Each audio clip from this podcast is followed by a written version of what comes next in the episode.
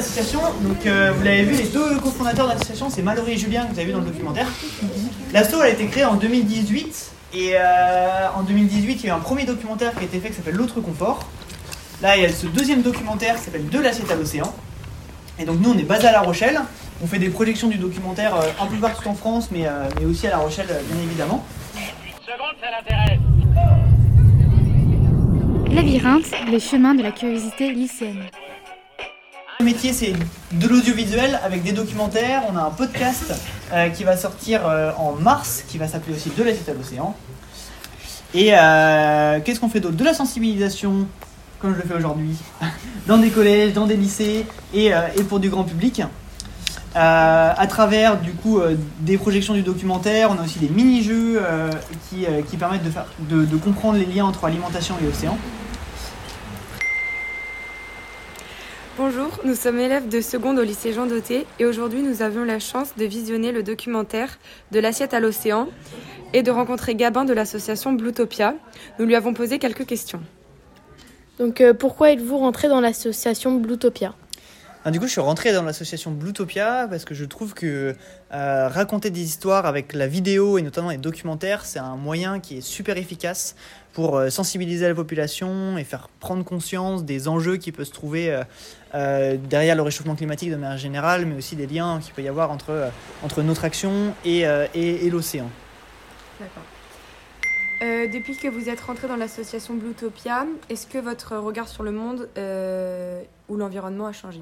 Et l'environnement a changé? Ouais, ça, ça, ça a changé parce que j'étais euh, plutôt sensibilisé sur, euh, sur le réchauffement climatique et le dérèglement climatique qu'on peut y avoir de, manière générale, sur les, les enjeux qu'il peut y avoir sur l'énergie et le climat, mais beaucoup moins sur, euh, sur la- l'alimentation et, euh, et l'océan et les liens qu'il y a, y a derrière l'un et l'autre et, et l'action de qu'on a en, fait et les choix qu'on peut faire quand on mange et son impact que ça sur l'océan j'étais euh, beaucoup moins sensibilisé à ça et, euh, donc d'apprendre et, euh, d'en parler comme je l'ai fait aujourd'hui, ça, ça permet d'ancrer des, des choses et aussi de faire évoluer mon comportement, notamment dans le, sens, dans, le sens où moi maintenant je mange plus de viande et de poisson et c'est aussi une des actions qui a, qui a du sens dans, dans le message que je porte aujourd'hui.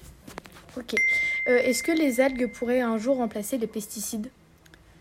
Euh, alors non, ça va pas, ils vont pas euh, remplacer les pesticides parce que parce que l'objectif de- des pesticides c'est euh, c'est on va dire de de- d'enlever toutes les herbes et mauvaises herbes euh, en, marge des cultures et, euh, et les algues avons plutôt l'objectif de de diversifier notre alimentation et de manger un petit peu moins de poissons, toujours avec ce côté iodé.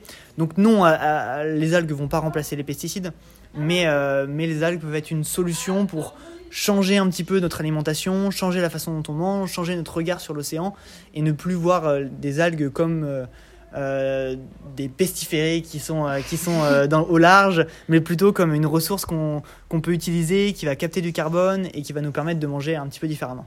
D'accord. Est-ce que vous pensez que dans quelques années, il va y avoir une loi pour les pesticides?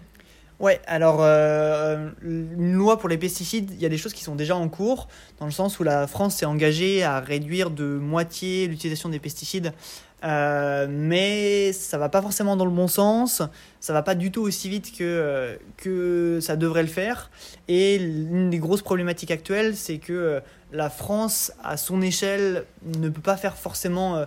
avancer tout de suite euh, la, problématique, ça doit se passer ou ça, ça va se passer au niveau de, de l'Union européenne. Parce que euh, si la France euh, décide d'arrêter du jour au lendemain les pesticides, il va y avoir un, un- un problème de productivité euh, et de, de rendement. Et, euh, et l'agriculture va devenir moins compétitive euh, par rapport à, à ses voisins européens. Et donc, ça doit être une décision qui doit être, euh, qui doit être européenne. D'accord, merci. De rien. Merci. Grâce à ce documentaire, on a pu se rendre compte des liens invisibles de la pollution entre notre alimentation et l'océan et l'environnement.